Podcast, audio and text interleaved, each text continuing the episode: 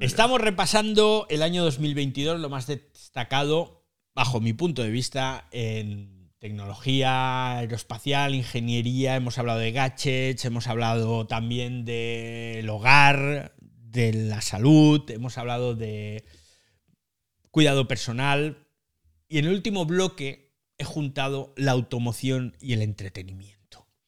No tienen absolutamente nada que ver la automoción y el entretenimiento. Bueno, si te gusta conducir mucho, pues oye, conducir es un entretenimiento. Pero es que tenía que hacer cinco categorías y la quinta, digo, pues junto la automoción y el entretenimiento. ¿Por qué? Porque en automoción este año ha sido rompedor.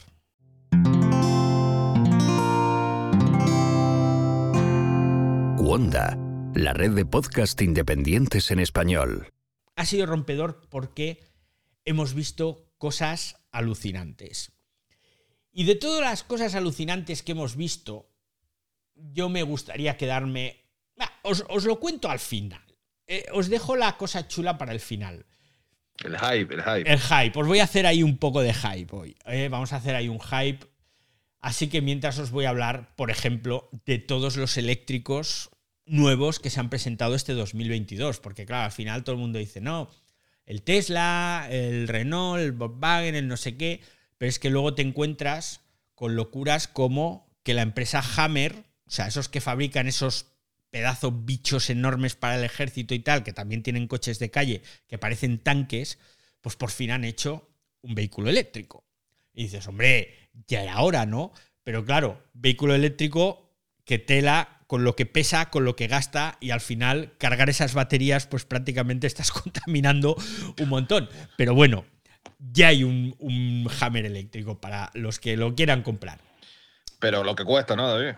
Lo que cuesta, no he querido ni mirar el precio, porque como no, estoy, dando precio, no estoy dando precios de nada, digo, pues ¿para qué voy a dar precios de un coche eléctrico que pueden comprar 4 millonetis y ya está? Pero hablando de coches eléctricos, mira tú por dónde me he encontrado con uno de la marca Rimac, cuyo modelo se llama Nevera. Así, Nevera. Es el Rimac Nevera. Y entonces, claro, el, el, Rimac Nevera que me, me lío es un coche eléctrico que tiene 1877 caballos. Como os podéis imaginar, es un hiperdeportivo de esos, ¿no? Con un chasis de fibra de carbono, no sé qué, pero es que tiene cuatro motores eléctricos. Uno en cada rueda. Y es el coche eléctrico más rápido del mundo. El más rápido del mundo y uno de los más caros, yo creo, porque cuesta casi dos millones y medio de dólares. Yo me iba a comprar dos, ¿no? Uno para los días pares y uno para los días impares, pero digo, ¿para qué? ¿Para qué? ¿Cuánto diríais ¿Qué velocidad máxima coge este, este vehículo? Venga, a ver, los que ah. estáis aquí arriba, decid algo. La velocidad de la luz. No. No, yo no creo que cojan muy alta velocidad los coches eléctricos, para nada. Decidme una cifra, no sé. Pues no sé, unos 90 mm, kilómetros. Fran. Ya pues. Yo he puesto por 500 ahí, tirando un poquito más a lo bruto. pues Francia ha quedado cerca. 415 kilómetros por hora de coche. Mm, joder. No sé, no sé cuántos kilómetros podrás hacer a esa velocidad porque la batería te la debes pulir rápidamente, pero no está mal. ¿eh? No está mal. Rimac eh, es una marca además que está, digamos, con diferentes accionistas, Hyundai, Porsche están metidos ahí. Entonces, claro, toda esta tecnología de ese vehículo de 1877 caballos con cuatro motores y 415 kilómetros por hora que os he dicho, pues todo eso al final se beneficiarán las otras marcas, ¿no? Pero vamos. David, un motor por rueda. Un motor por rueda, efectivamente, un motor por rueda. Es, es como cosas de ciencia ficción. Más cosas curiosas de vehículos eléctricos de este año. Ducati. Ducati se ha metido en el Mundial de Moto E, que es el Mundial de Motociclismo de motos eléctricas, y bueno, pues han presentado su moto que competirá el próximo año y la gracia, la gracia es que han permitido, o sea, o lo que han hecho con esta Ducati, ya sabéis que Ducati lo compró hace unos años Audi, ¿no?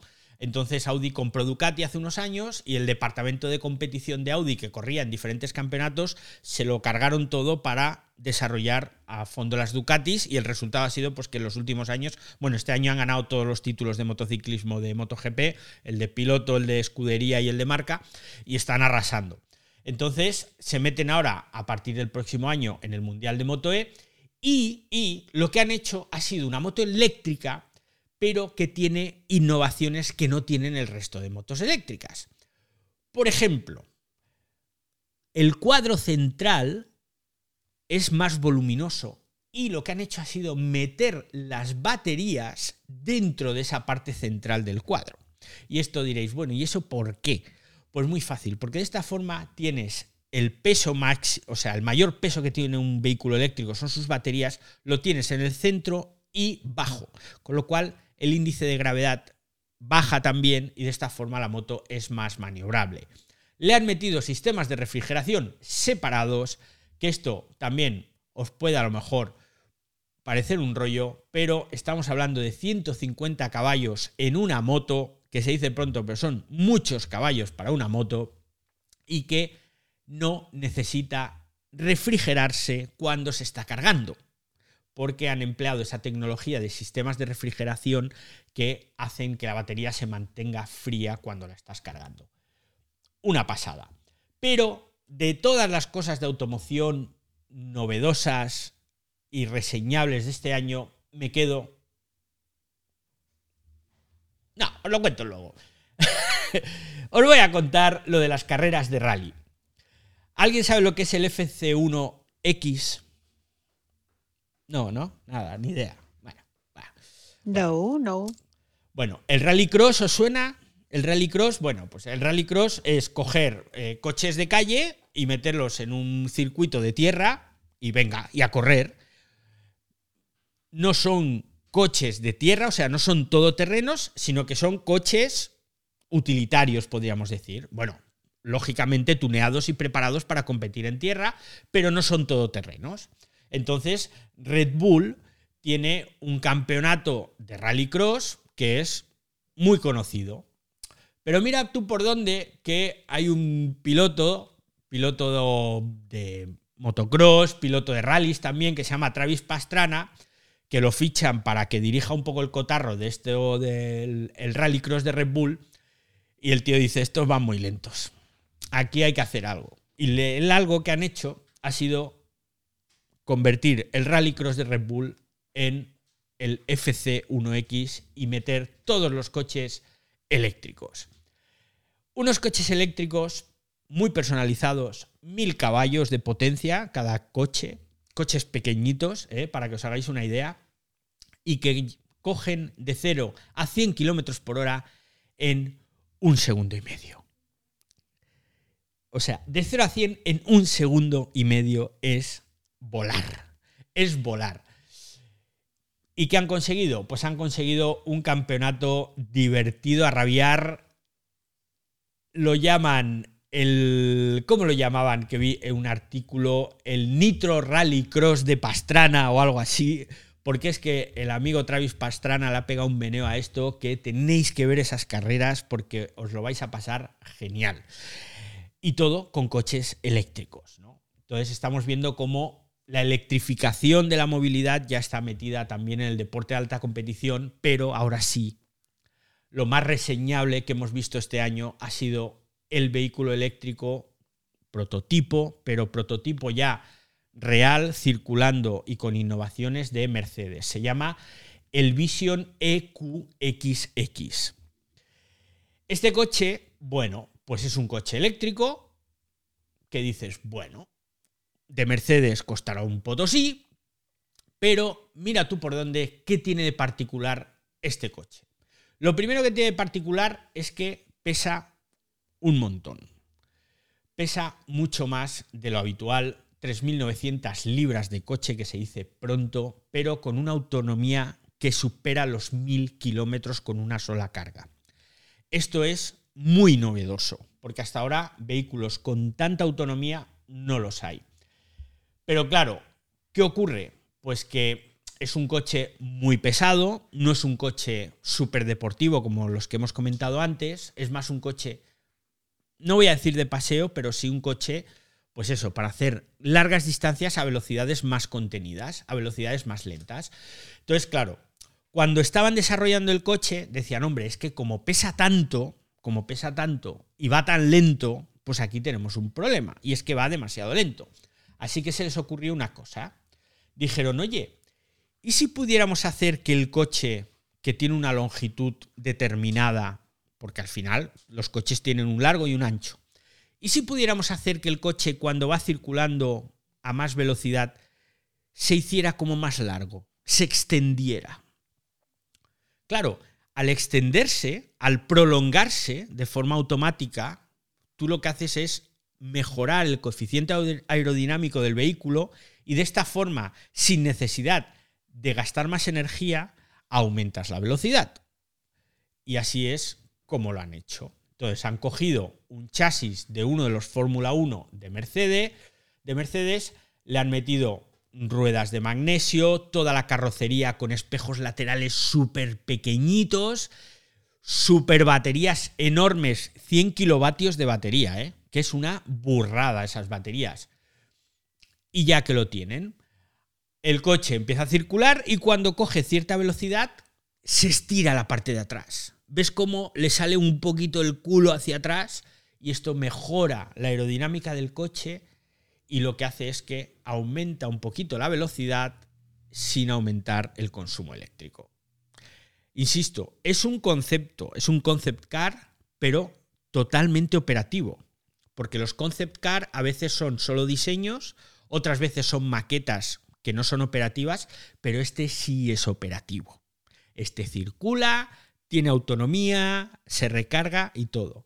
Así que, ojito porque quizás el coche que llevemos mañana será un coche eléctrico, será un coche autónomo y demás, pero encima será un coche que se estire para mejorar la aerodinámica. ¿Qué? Te quedas ahí sin palabras. Vamos, David. Yo me quedo con una pregunta y no sé si ya te la había hecho. Mi pregunta es, los años de vida de las baterías de los coches eléctricos, pues tienen un tiempo. ¿Qué sucede al terminarse esa pila del carro, esa batería? ¿Cuánto costará este, mm, mm, comprar una nueva? ¿En dónde vamos a tirar la que ya se terminó? Esas son una serie de cuestionamientos que yo me hago en cuanto a los coches eléctricos. Mí no tenía María, ¿eh? que no quería abrir ese charco, pero, tirada bien. yo quizás os pueda dar alguna respuesta. Sabéis que yo estuve escribiendo de coches eléctricos hace un montón de años que empecé a escribir. Los primeros eléctricos que llegaron a España tuve la suerte de. Bueno, los primeros no, el primero que fue el Nissan Leaf, de probarlo a conciencia, haciendo rutas largas. Las baterías de los coches no es una batería como puede ser, por ejemplo, la del móvil Tú en el móvil tienes una batería que es una pieza. ¿eh? La pones y la quitas. ¿Os acordáis de las baterías antes? Que las podíamos poner y quitar y era una pieza. Bien, los coches eléctricos no llevan una batería gigante que pesa un montón de kilos. Llevan módulos que son como una especie, imaginaos, una pequeña caja del tamaño de, ¿cómo os explico? Por ejemplo, en el caso del Nissan Leaf, imaginaos una caja de zapatos, la partís eh, un cuarto del tamaño de un cuarto de una caja de zapatos, ¿vale? O sea, de una caja de zapatos te salen cuatro packs de baterías. Y luego, cada pack de baterías en su interior lleva como una especie de sobres, para que lo entendáis. No recuerdo si eran 8 o 12.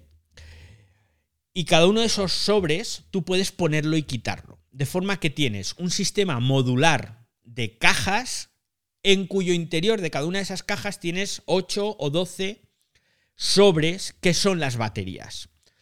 Cuando el coche empieza a perder capacidad de carga, entonces lo conectas a un sistema informático. Yo entiendo que todas las marcas de coches eléctricos deben funcionar igual. Entonces tú lo conectas al sistema y el sistema te dice exactamente qué pack de baterías falla y dentro de ese pack qué módulo está fallando. Entonces tú tienes la opción de cambiar solo ese módulo. Imagínate que si un pack lleva ocho módulos en su interior, esos ocho sobrecitos, podríamos decir, pues si te falla uno, pues cambias ese. Pero claro, si es un pack en el que te están fallando cinco, pues no te compensa cambiar los cinco, te compensa más cambiar todo el pack. ¿Mm? Y de esta forma, pues los vas cambiando. Los precios, yo te podría dar los precios del año 2009, lo que pasa es que tendría que buscarlos, porque eso lo publiqué en los reportajes 2009 o 2010, ahora no lo recuerdo. Lo, apunto y te lo voy a contestar otro día, Marí. Y te digo lo que valía. El próximo año, el próximo año. El próximo año, claro. El año que viene. En cuanto a la duración, mira, los primeros vehículos eléctricos, eh, los primeros Nissan Leaf que salieron a circulación en Japón y que se usaron como taxis, a los 10 años, según nos, nos dijo Nissan, habían perdido entre un 10 y un 14% de capacidad de carga. Que es muy poco, es muy poco. Porque hablamos de 10 años, ¿eh? Taxis, no coches privados. No es una batería de un móvil, que sabemos que a partir del año... Es un alto uso, uso rudo prácticamente. Es un uso muy intensivo y, claro, las baterías duran, duran más. Hasta el punto de que cuando estuve en el COP21 en París, eh, estuve en una mesa redonda sobre movilidad eléctrica, precisamente Nissan en ese año presentó un proyecto piloto que desarrollaron en Gran Bretaña, por el cual cuando se retiraba un vehículo eléctrico, un Nissan Leaf, las baterías las ponían en tu casa, en una especie de arcón, en un armarito, y entonces esas baterías del coche te servían como acumulador de energía.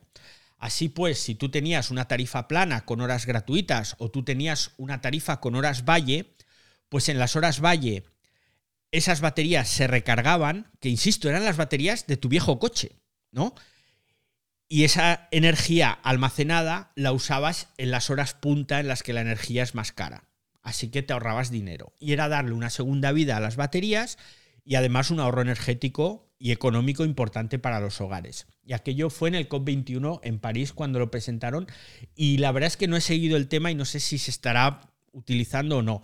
Pero claro, teniendo en cuenta que los vehículos eléctricos ahora mismo es una tecnología que todavía no se usa masivamente y los coches que haya que tengan ya muchos años, yo no sé el tema de las baterías, cómo, cómo les estará yendo, no es quizás lo que más me preocupe a mí de un eléctrico, la duración de las baterías. Yo creo que antes te vas a quedar sin coche que sin baterías.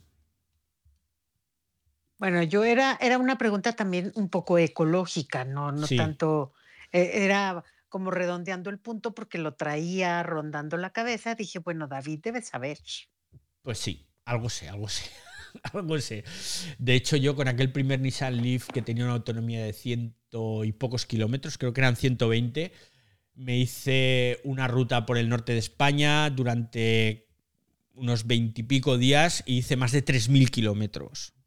Y eso eh, son muchos kilómetros de 100 en 100, ¿eh? porque claro, eran 100, parabas a repostar y, y, bueno, fue una acción, un reportaje que quedó muy chulo y fue toda una experiencia porque eran los primeros vehículos eléctricos que, que se comercializaban en España, así que bueno, estuvo muy bien.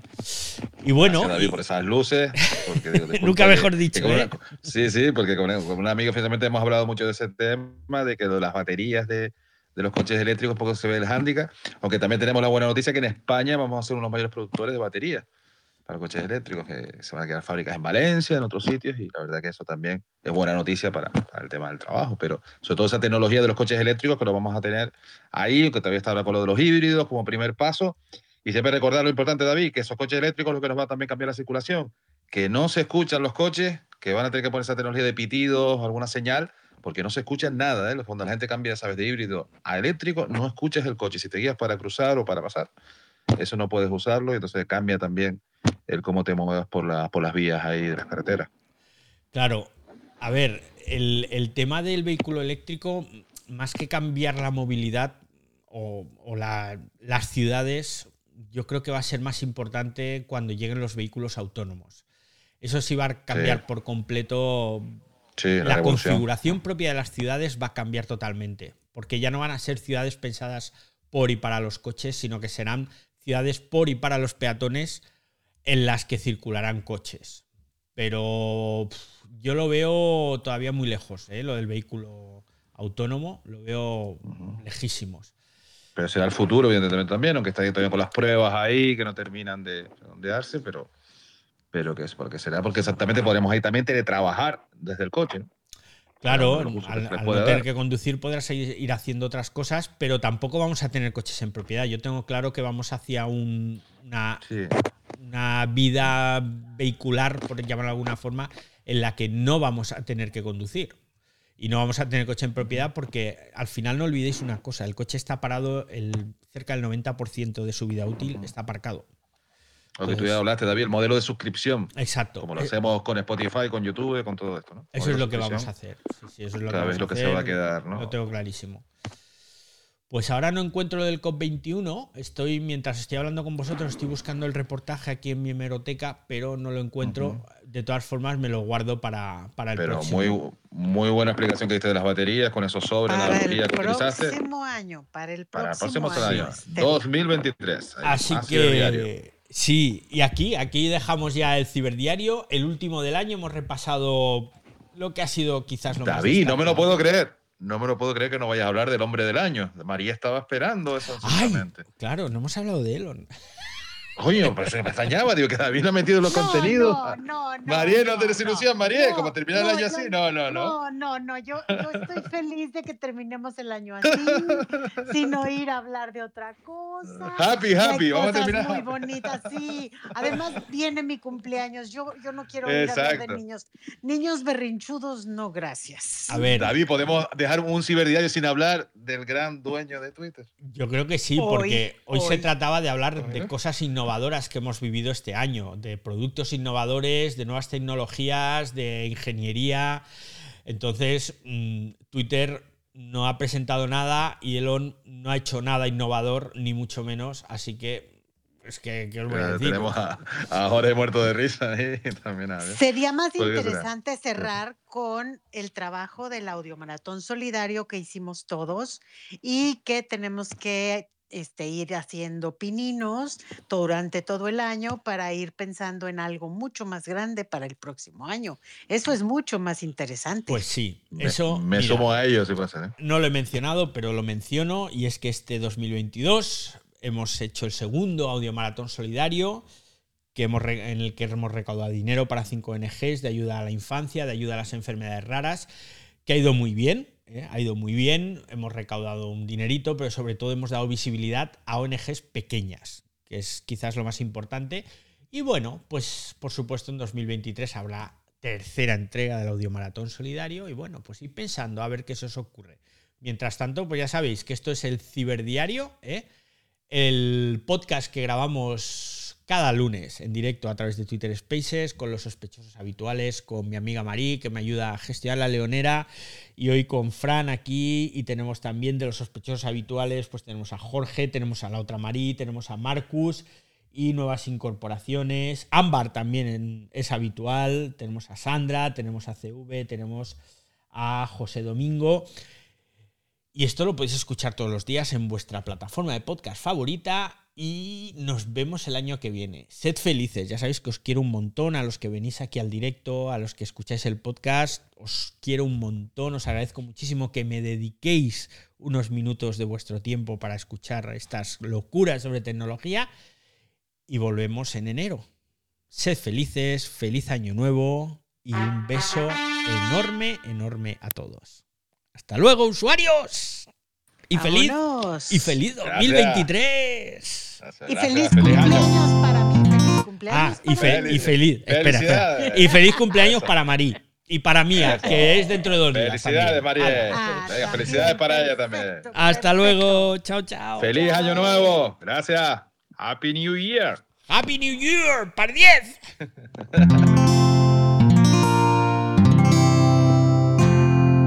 Puedes escuchar más capítulos de este podcast y de todos los que pertenecen a la comunidad Cuonda en cuonda.com.